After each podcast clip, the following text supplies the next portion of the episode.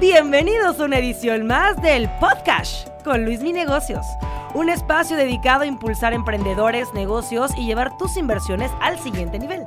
Todas las opiniones expresadas en este programa son a título personal, para fines informativos y no representan una posición oficial para la toma de decisiones. Hola a todos y bienvenidos a un episodio especial del podcast con Luis Mi Negocios, donde nos vamos a enfocar en el tema de los créditos, ¿no? ¿Cuándo es conveniente para un negocio solicitar un crédito? ¿Cuáles son los protocolos y particularidades que debemos de tomar en cuenta?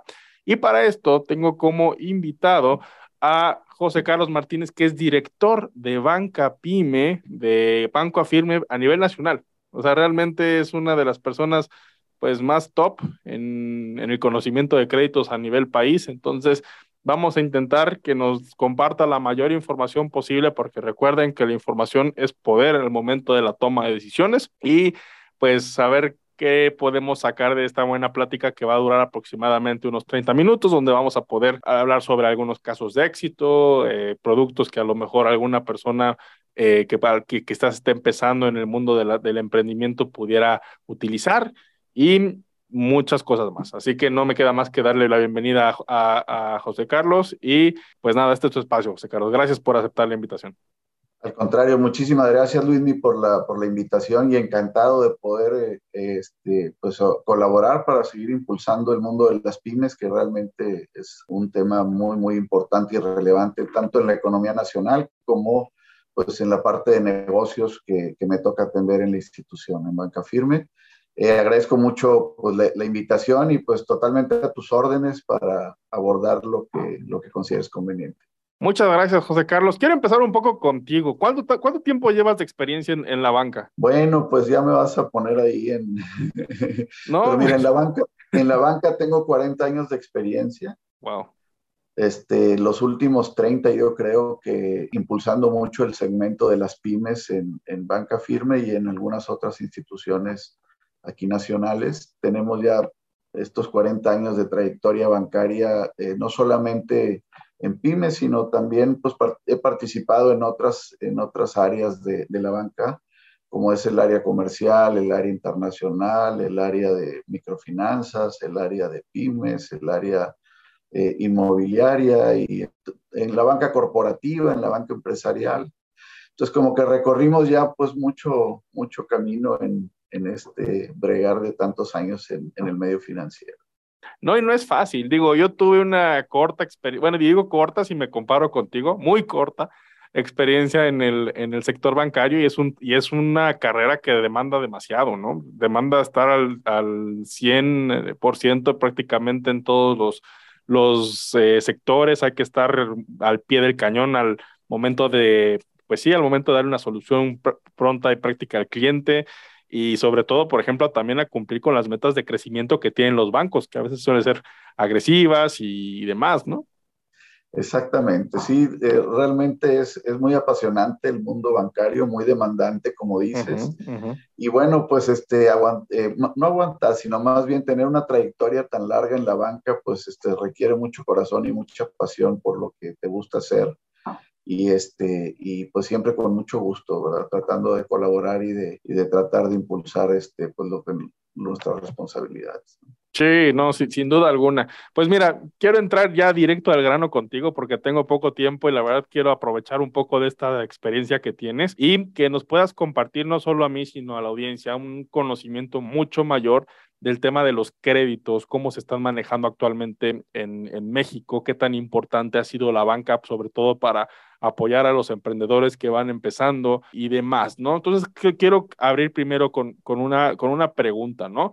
¿Cuál consideras tú que es como el, el, momento ideal de un emprendedor o de un negocio para empezar ahora ya a solicitar un crédito para crecer, hacer que sea un negocio en lugar de irse a capital?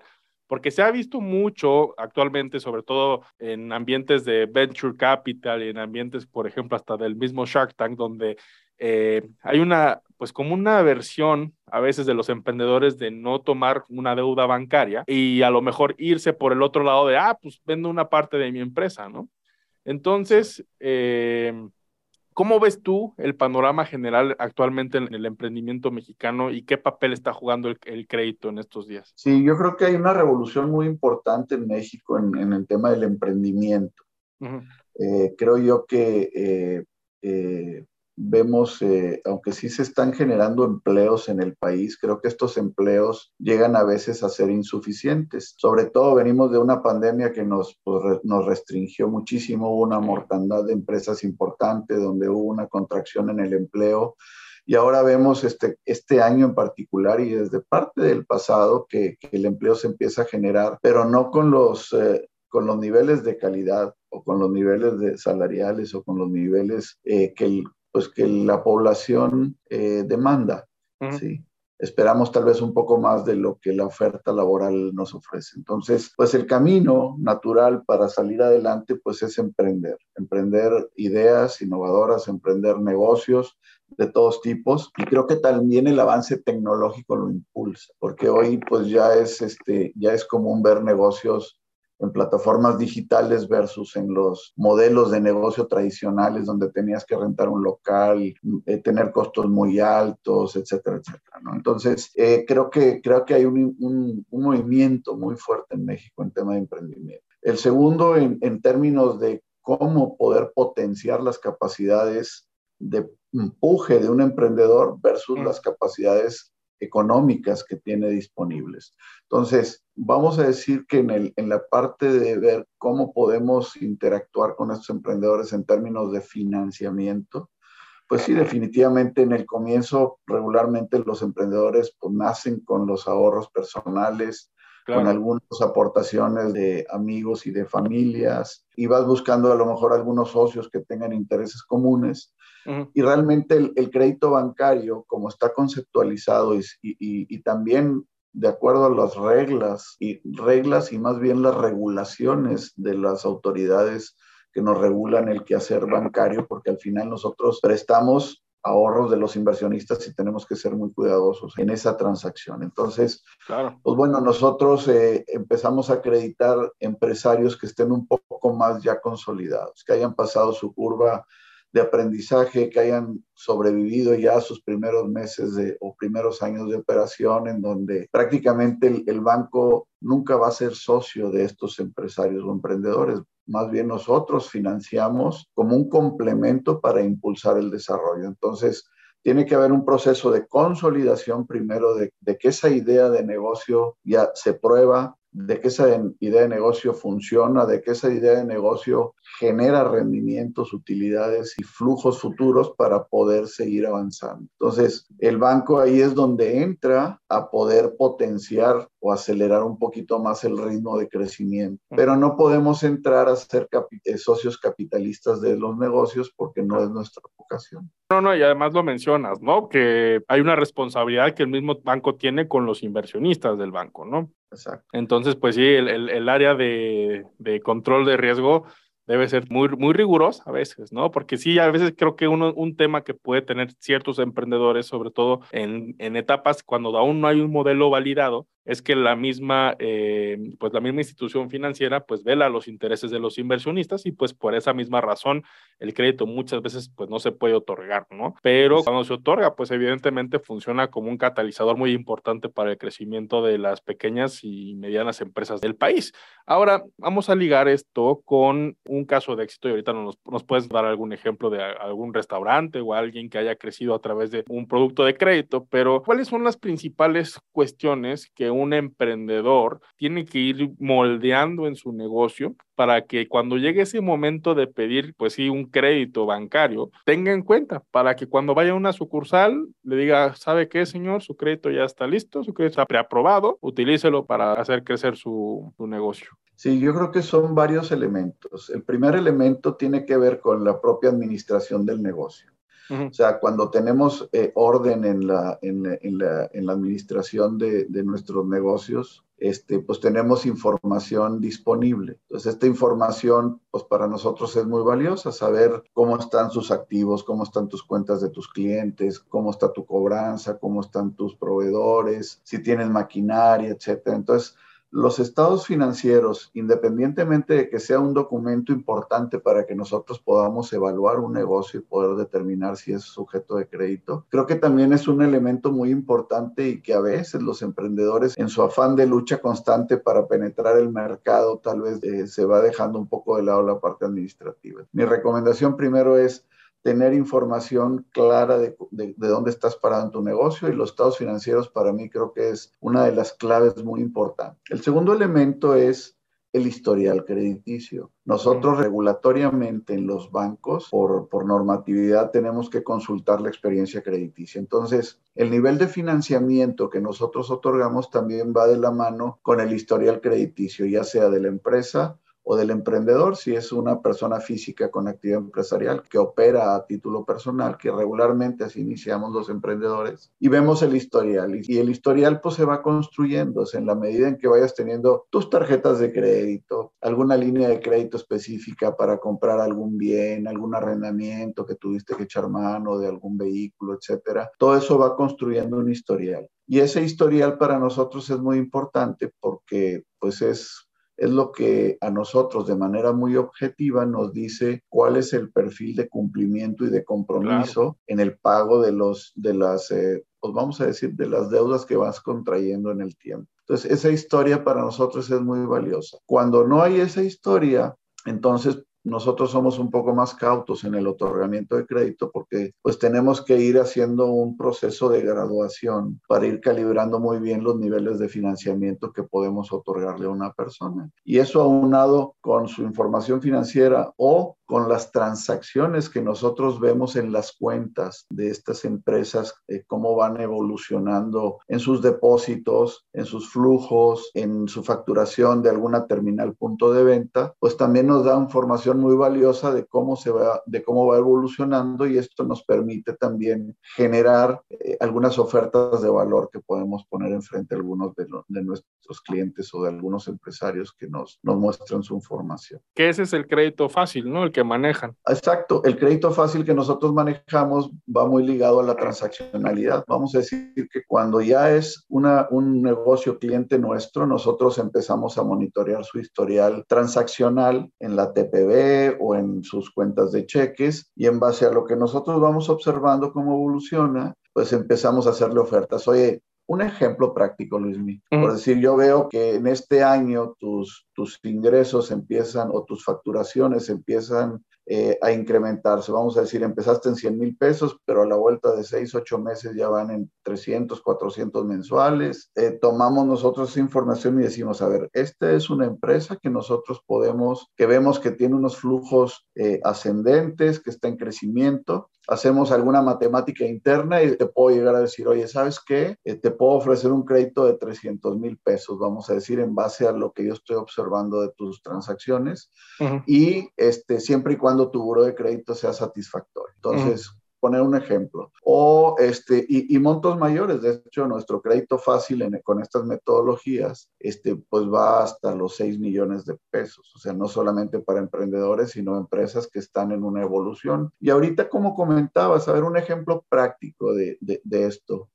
Fíjate que nosotros hemos tenido una penetración muy importante, por decir, en el segmento de los restaurantes. Y tenemos este, casos de éxito muy, muy, muy padres en el cual empezó un restaurante eh, y en base a la facturación que tenía ese restaurante, le dimos su primera línea de crédito. Y esa línea de crédito sirvió para fortalecer un poco el capital de trabajo, pero principalmente para empezar a planear la apertura de la segunda unidad, del segundo, de la segunda sucursal. Entonces, oye, a ver, yo tenía en, mi facturación en la TPB este, 500 mil pesos mensuales. Te puedo dar un crédito a lo mejor de 1 o 2 millones de pesos. Y esos 2 millones de pesos pues este, pueden contribuir para poner el segundo restaurante. Después, ya que tenemos dos restaurantes operando, pues ya los, los flujos ya no son 500, ya es un millón. Entonces, tu línea de crédito original, que a lo mejor ya me amortizaste o ya me pagaste una parte, pues la puedo multiplicar a la hora por dos. Y, y así nos vamos y tenemos casos en donde hemos apuntalado con este método restauranteros o empresarios que ya tienen, pues no, empezaron con uno, pero pues este, ya vamos en, en la décima unidad, ¿no? Digo, esto se construye con el tiempo y con algunos años de, mucho trabajo, pero tenemos estos casos en donde ya el crédito no es de 6 millones, ya es de 20 o de 30 y las unidades ya no es una o dos, ya son 5, 6 o 8 y, vamos en una, pues vamos a decir que vamos en, eh, de la mano creciendo el potencial de, del negocio. Pero ahí, ya te sales de banca pyme, ¿no? Ya te dan tu, tu diploma de ya pasaste este nivel, vete al siguiente. Sí, pero, pero bueno, fíjate que los créditos para pyme que nosotros otorgamos, este, tenemos, vamos a decir, dos cajones. Un cajón que llegamos hasta 250 millones de pesos de ventas, que es lo que marca la clasificación oficial de la Secretaría de Economía.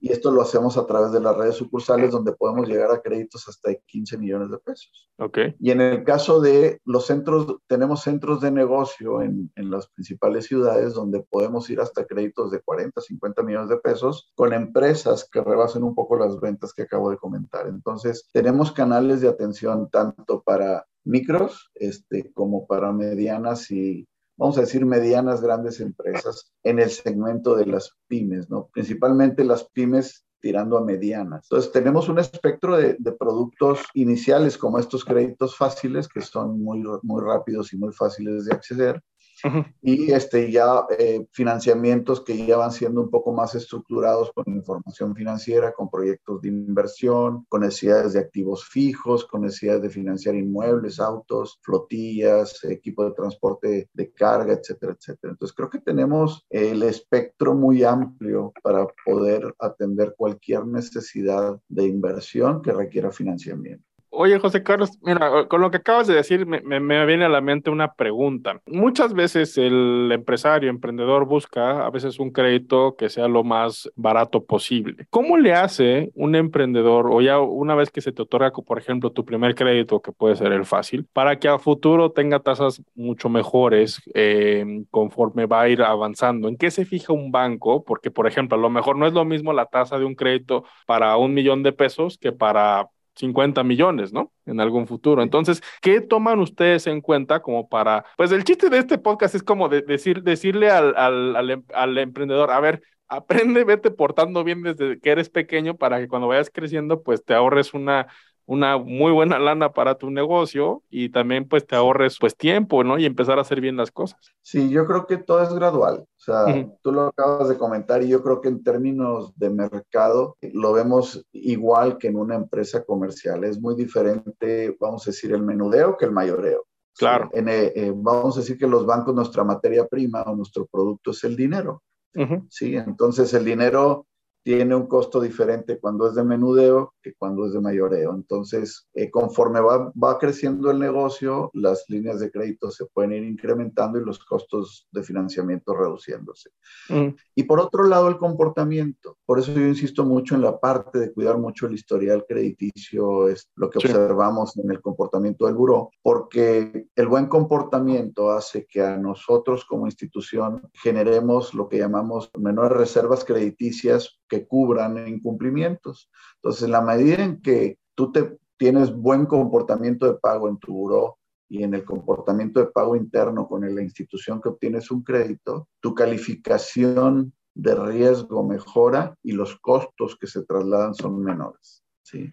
Para mí es muy diferente el precio que le asigno a una persona bien cumplida que el precio que le, que le asigno a una persona que no es, que no es tan cumplida que se comporta bien, pero que tiene atrasos, que no pagó a tiempo, que se retrasó cinco días y todo eso nos va moviendo a nosotros los, las probabilidades de incumplimiento y el costo se incrementa. Entonces, creo que esos son los dos factores, el monto y el comportamiento. Oye, y pero para ese comportamiento que mencionamos ahí, ¿basta con que pagues, por ejemplo, un crédito a tiempo para que no dañe el buró de la entidad o tiene que ver mucho que dentro del periodo que tienes para pagar, pagues dentro de los primeros días?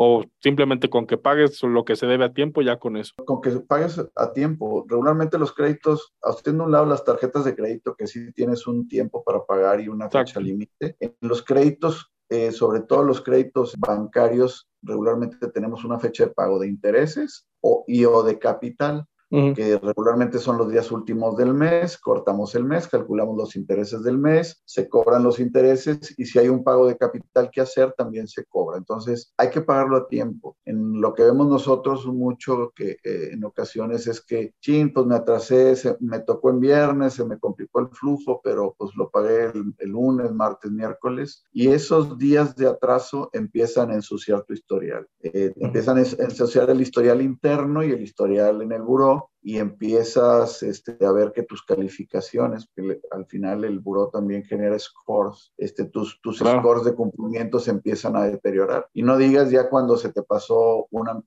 o cuando acumulas dos o tres mensualidades de impago, pues eso ya empieza a manchar mucho más el, el, historial y a nosotros pues nos alerta porque pues no quisiéramos tener ese tipo de comportamientos que nuestro Sí, no, porque además te afecta no solamente con el banco que tienes tu crédito, que en este caso por ejemplo es firme, pero te afecta con todos los demás. Exacto, exacto. Yo creo que es muy importante lo que comentas porque al final, este, yo siempre he dicho que el buro de crédito es la llave de entrada al, al financiamiento en cualquier en cualquier institución. Pues sí, porque partes de que no lo, o sea, tú a lo mejor le prestas dinero a tu hijo, a tu primo, a tu papá, porque pues, lo conoces de toda la vida, pero cuando llega una persona que honestamente es la primera vez o la segunda vez que lo ves, pues tienes, no hay manera de, saber que es una persona o una, una empresa que pueda pagar si, si no traes un, una carta de presentación y ese es el buro de crédito, lo cual aquí me viene una pregunta. Ustedes, por ejemplo, cuando otorgan un crédito eh, un crédito total pyme o, un crédito fácil,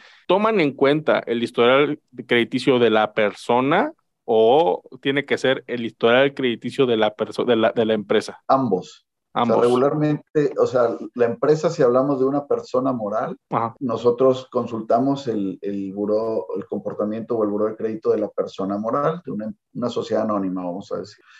Y también consultamos el historial crediticio eh, del principal accionista, vamos a decir. Porque de alguna manera, pues este, la empresa y, el, y los accionistas en una pyme pues, están amalgamados. O sea, realmente mi historial personal y el historial de la empresa, pues prácticamente es, como dice la canción, somos uno mismo, ¿verdad? Entonces, este, checamos ambos. Entonces, sí, observamos que tanto la empresa como los, los accionistas, principalmente que, que puedan llegar a ser avalistas de la operación de crédito, tengan ese buen comportamiento. Entonces, sí, sí es este, sí, sí checamos eh, y, evaluamos a. No, y, qué bueno, porque hay, hay, o sea, no voy a decir nombres, pero hay instituciones bancarias, yo lo he visto, que pues parece que no les importa el, el, el, el, historial de una persona. Por ejemplo, te voy a hacer mi caso personal, o sea, yo tengo, por ejemplo, tarjetas de crédito, de consumo que tienen, pues a mi punto de vista, unos elevados márgenes de altos de límites de crédito, pero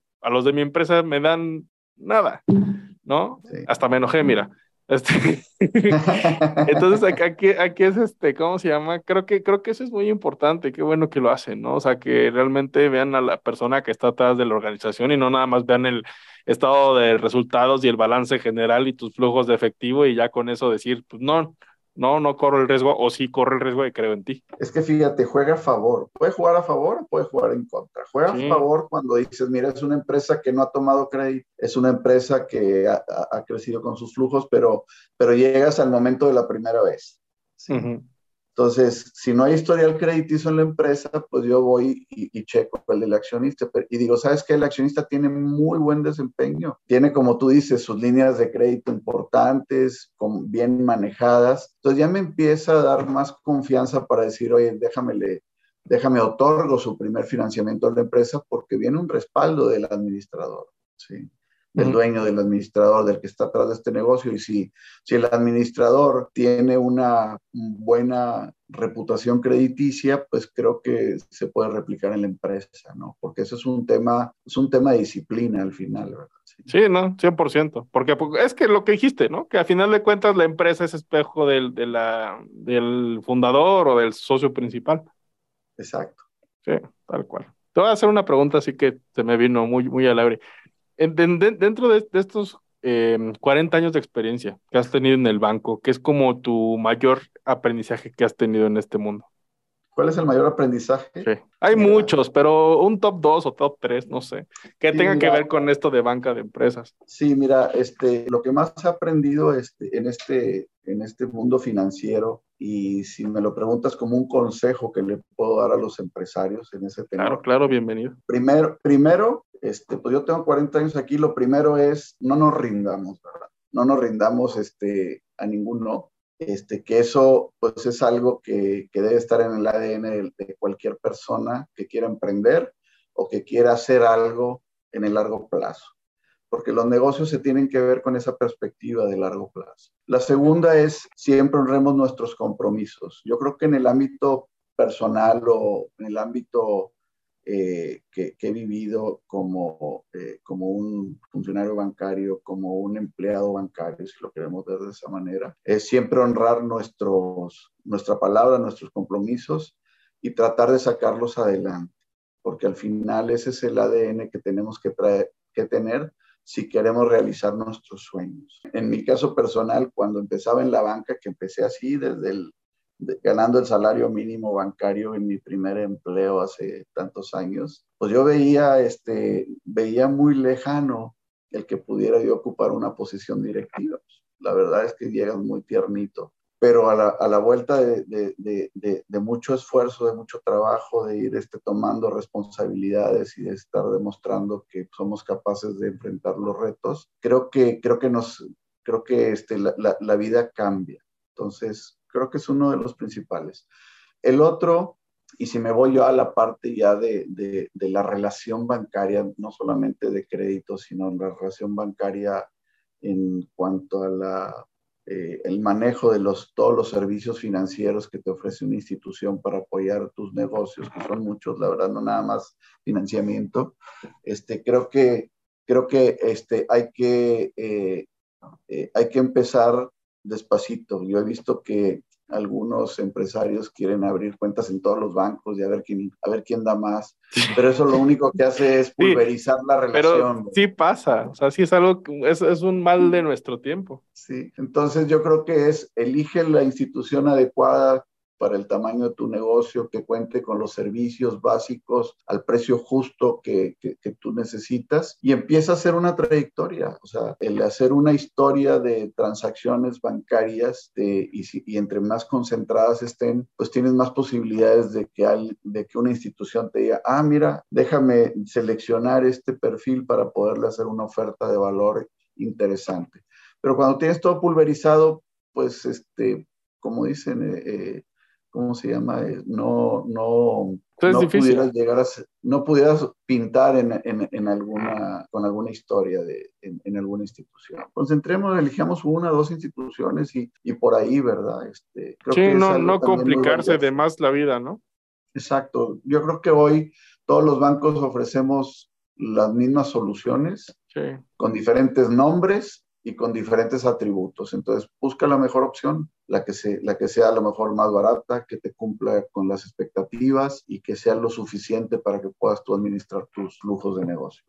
Claro, que, o sea, realmente que, que te ofrezca una ventaja, ¿no? O sea, o sea yo, yo como empresario eh, petit, o sea, no quiero decir que tengo la megacorporación, obviamente, pero eh, pues sí, sí busca sobre todo que haya un banco que, pues que primero te entienda, que conozca, que conozca tu negocio y en segundo lugar, pues que, que esté para ti, ¿no? O sea, creo que a veces es un desafío que tienen los bancos, sobre todo los más, más grandes, que pues es ilógico, ¿no? Que con tanto cliente que tienen, porque tienen las nóminas más grandes del país, pues es difícil que a ti te den un buen servicio, ¿no? Creo que eso nos diferencia un poco. En Banca Firme somos un banco este, todavía con mucha calidez en el trato con el cliente y, y, todavía hacemos muchos trajes a la medida. Sabemos mm. la manera de cómo sí, vemos la manera de cómo estructurar correcto. Y a veces en, otro, en otras instituciones de mayor calado, pues todo es parametrizado, ¿verdad? Sí o no y listo, ¿verdad? Y sí, nosotros, y, el que, y, el que, sigue. y el que sigue. Y, y creo que eh, instituciones como nosotros, que somos un poco más eh, pequeñas, más regionales, este, eh, todavía tenemos esa posibilidad de estar muy cercano con, con el cliente para entender su necesidad y, y, tratar de adaptarnos a lo que necesita y ver, ver, ver el cómo sí, en pocas palabras. ¿Y cómo es ese proceso de acercamiento, José? Por ejemplo, alguna persona que esté escuchando el podcast y diga, oye, ¿sabe qué? Me, me interesó el tema del, del, crédito fácil porque voy empezando mi restaurante y quiero que la terminal punto de venta sea factor para que me puedan otorgar un crédito y así abrir mi segunda o tercera sucursal y expandirme por la República y cosas que realmente nos emocionan a los emprendedores. ¿Cómo es la puerta de entrada, pues? Mira, voy a poner así como que un, un proceso, ¿no? Vamos a decir, arranco mi negocio, y necesito un restaurante, pues necesito una terminal, pues, una cuenta, ¿no? Una cuenta, pues, donde depositar mi lana. Las ventas del día, este, pues, ni modo que vaya acumulando yo efectivo ahí en la caja para cobrar y pagar proveedores, pues, más bien yo creo que abro la cuenta, empiezo a depositar. Eh, contrato mi terminal porque en los restaurantes gran parte de los consumos se hacen con tarjetas de crédito de débito. Y este, abro mi terminal punto de venta y ahora sí empiezo a, empiezo a generar una historia de, de, flujos o una historia de ventas. Entonces ahí empiezas a tener tus ventas, pero también empiezas a retirar para pagar la nómina y ahí tenemos servicios de nómina, ¿no? O sea, si tienes varios empleados, pues bueno, puedes, este, puedes eh, darles una tarjeta de nómina y dispersarles su nómina electrónicamente, pues para evitar el cash. después, este, va pasando el tiempo y yo voy viendo la transaccionalidad. Llega un momento en que de acuerdo a mis políticas, vamos a decir, ya cuando tienes algunos meses operando, eh, y, completas a lo mejor dos años de operación con, con, tu negocio que ya está estable, etcétera, te hago las ofertas, ¿sí? Oye, ¿sabes qué? En base a tu transaccionalidad, en base a los flujos que estoy observando en tu terminal, te hago una oferta de crédito. Te checo tu buró y si es satisfactorio, te otorgo una línea de crédito. Y esto empieza a construir tu historial crediticio. Y, este, y conforme va creciendo el negocio en, en ventas, en unidades, etcétera, pues vamos, vamos creciendo la relación. Incluso también a título personal, pues lo que aspiramos los emprendedores o los empresarios es tener la oportunidad de que las utilidades del negocio vayan apoyando mi formación de patrimonio. Esas utilidades al rato se convierten en el enganche de mi primera casa, claro. esas utilidades se convierten en el enganche de mi, de, mi, de mi cambio de carro o de mi coche, y esas utilidades se convierten en alguna inversión patrimonial. Entonces, se va construyendo riqueza y nosotros te, te, vamos acompañando con todos los servicios que requieras para eso. Al rato bien, vendrá un crédito hipotecario y también estamos abiertos para atenderte en tu crédito hipotecario o en tu crédito de auto. Y se va haciendo una relación muy virtuosa que en el largo plazo, yo la verdad en tantos años tengo eh, empresas que atendí hace muchos años desde que eran este, empresas muy pequeñitas y hoy son empresas medianas o, o, o incluso algunas se convirtieron en grandes. No, incluso yo creo que a lo mejor, José Carlos, también empresas pues que sobrevivieron a la pandemia, ¿no? Que tenían crédito con ustedes y pues, luego dices, oye, pues se me vino para abajo todo el negocio, ¿qué hago?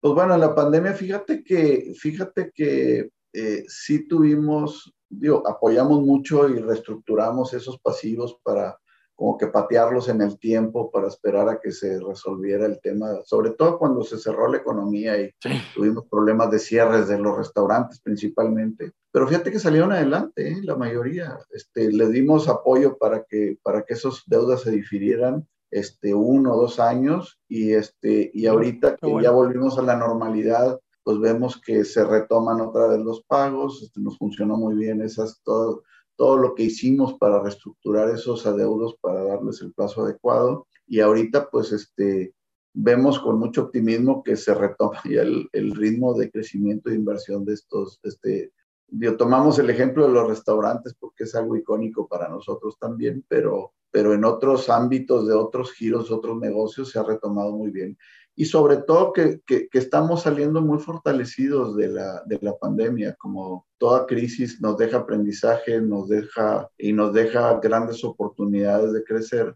más bien grandes oportunidades de hacer cosas diferentes. Claro. Y ahorita vemos los restaurantes que salen muy fortalecidos porque desarrollaron un delivery un delivery que fue fundamental para subsistir en la época crítica de la pandemia, pero ahora tenemos el delivery más los comedores otra vez en, volviendo a la normalidad o ya normalizados. Entonces, pues creo que salimos ganando ¿no? en, en, en, los aprendizajes que tuvimos en esta época.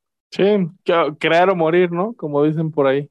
Exacto, sí, correcto. Innovar. Muy bien. Pues mi estimado José Carlos, muchísimas gracias por la intervención. Creo que rescatamos temas muy valiosos aquí. Yo me llevo mucho lo de, pues vete portando bien desde que eres persona física, desde que eres individuo, porque eso va a afectar tarde que temprano un crédito para tu futuro negocio y empezar bien las cosas, ¿no? Con una buena contabilidad, con un buen nivel de crecimiento, creo que eso va a ser clave para tu crecimiento futuro. Sí, definitivamente, como colofón, yo creo que esos son, esos son los mensajes. Uno, este, como dices, pórtate bien, el buro de crédito es la llave de entrada al financiamiento. Número dos, no desesperarnos, es realmente el, banco va acompañando el crecimiento y el desarrollo de los negocios. No somos accionistas, pero sí podemos acompañarte en el crecimiento. Y tres, creo que el, ser muy, este, muy persistente en los objetivos que nos trazamos son pues una de las claves importantes para tener éxito en, en los negocios. Perfecto. Pues muy bien, ahí lo tienen José Carlos Martínez, director de Banca Pyme. Muchísimas gracias por estar aquí en el, en el, en el podcast. Aquí es tu casa y pues nada, agradecerte mucho tu tiempo. Al contrario, muchas gracias Luis y muchas gracias a todo tu auditorio por la oportunidad de conversar un momento con ustedes. Ahí está, perfecto. Ya saben, eh, síganos aquí en las redes sociales de Luis Mi Negocios, suscríbanse al canal de YouTube. Un saludo para todos los que nos escuchan por Apple Podcast y por Spotify. Y pues cualquier cosa con Banco Afirme, ya sea a través de sus redes sociales o en cualquiera de sus sucursales. Que tengan un excelente día. Les saluda con mucho cariño Luis Mi Negocios. Hasta la próxima.